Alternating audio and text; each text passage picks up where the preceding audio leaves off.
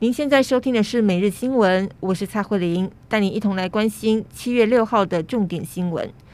国内新冠病毒疫情今天是新增二十七例的本土病例，个案分布以台北市十四例最多，其次是新北市有十一例，屏东和彰化则各有一例。另外也新增了十七例的死亡，而随着确诊数持续下降。七月十二号的三级警戒是否可能解封，还是未解封呢？疫情指挥中心指挥官陈时中表示，近来许多县市的疫情已经相对稳定，而且某些热点经过几次大规模筛检和隔离也相对安全。七月十三号之后，如果针对特定项目有好的预防措施，以及在高强度的管制之下，会走向比较开放的路。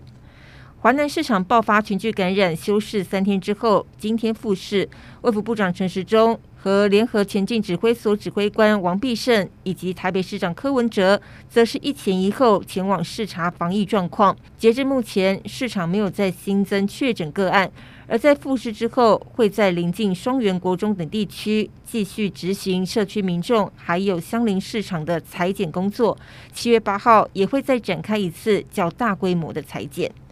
日本追加赠送给台湾的第二波 AZ 疫苗即将来台。日本外相茂木敏充宣布，第二波追加供应给台湾的 AZ 疫苗将在八号送出。行政院长苏贞昌对于近日美国和日本赠送给台湾疫苗，形容是及时雨，并且表达感谢之意。而台湾自行采购的六十三万剂 AZ 疫苗也将在明天抵台，将会有利于加速向下开放中壮年等年龄层接种的时程。由政委唐凤设计的疫苗接种系统，首波从澎湖、金门和马祖三个离岛来试办。对象为第九类可能增加感染及疾病严重风险、罕见疾病以及重大伤病者，还有第十类五十到六十四岁的成人，从今天开始就可以预约。而本岛最快在七月十三号有机会来开放。系统分为四个步骤，首先是意愿登记。接下来一九二二就会发送简讯给有意愿登记的人，预约接种之后，民众就可以来挑选未来一周要去哪里施打，还有施打的时段，再前往接种疫苗。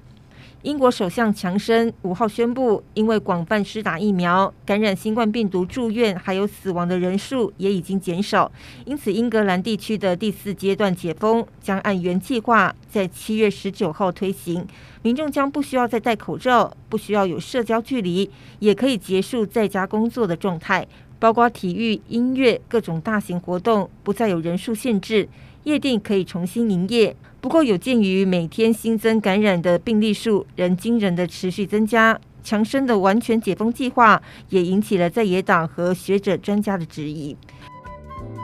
以上由公视新闻制作，谢谢您的收听。